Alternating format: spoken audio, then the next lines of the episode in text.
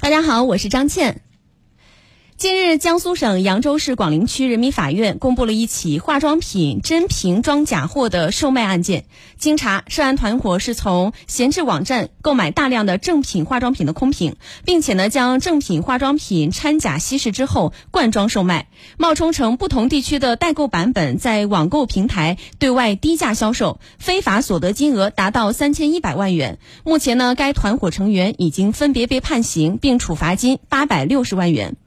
正品的瓶子，瓶内却装着被假原料稀释的乳液、精华、面霜，这些半真半假的化妆品是如何诱惑消费者的呢？如何让真瓶装假货这一违法行为无路可走的？我们来听一下央广的相关采访报道。二零二零年，一用户在某二手交易平台上挂售大量正品化妆品空瓶的行为，引起了扬州警方的关注。扬州市公安局邗江分局治安大队案件查处中队中队长洪云介绍：我们当时就觉得很奇怪，化妆品的空瓶子，平常消费者买来有什么用呢？然后呢，我们就根据这条线索呢，发现了有这么两帮人吧，他们的购买的量呢是比较大的，几百万也有，上千万的也有，买这么多空瓶子回去，肯定是有问题的。后来呢，我们就顺着这条线继续往下追，就发现了两个制假售假的团伙。其中一支团伙的违法犯罪行为，近日已被扬州市广陵区人民法院宣判。扬州市广陵区人民法院综合庭法官涂霞分析，该犯罪团伙以化妆品在不同销售地的版本不同为幌子，试图解释其在网购平台上低价售卖的原因，进而骗取消费者信任。通过在网上购买正品的空瓶和包装，然后呢，再通过购买一部分的正品，还有一些制假的原料进行一个稀释，再灌装到一些正品空瓶里面。台版的或者是在从香港购买的，呃，会便宜一点。他们会这样跟消费者去解释。红云告诉中国之声记者，该团伙成员对化妆品销售知识有一定的掌握。除了常以版本为借口外，还会借助其他惯用说辞诱导消费者相信正品低价的合理性。因为是没有外包装的，只有一个瓶子来销售，所以呢，他们一个是向消费者宣称是一些化妆品公司的残制品，或者说在机场啊什么的有一些人家不要的拿过来的，然后再销售的这么一个情况。警方在调查中发现，由于在化妆品造假的各个环节中，仿制瓶子的成本相对更高昂。而消费者对于产品是否为正品，也常以瓶子为鉴定对象，因此，专门收受正品空瓶的中介成为犯罪链条上的重要角色，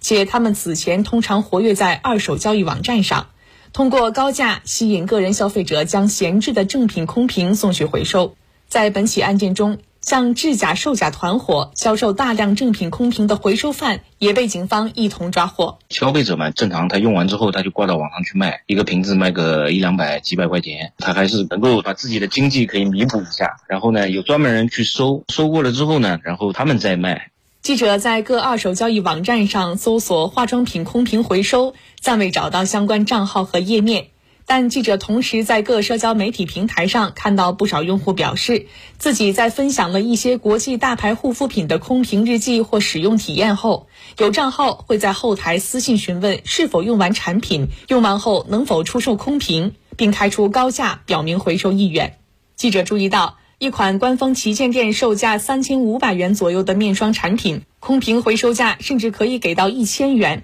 但也有不少分享这一经历的用户表示。宁愿自己砸碎空瓶，或者放在家里常年闲置。考虑到空瓶被不法分子回收后，可能会以真瓶装假货的产品在市场上流通，也会拒绝不明账号的回收请求。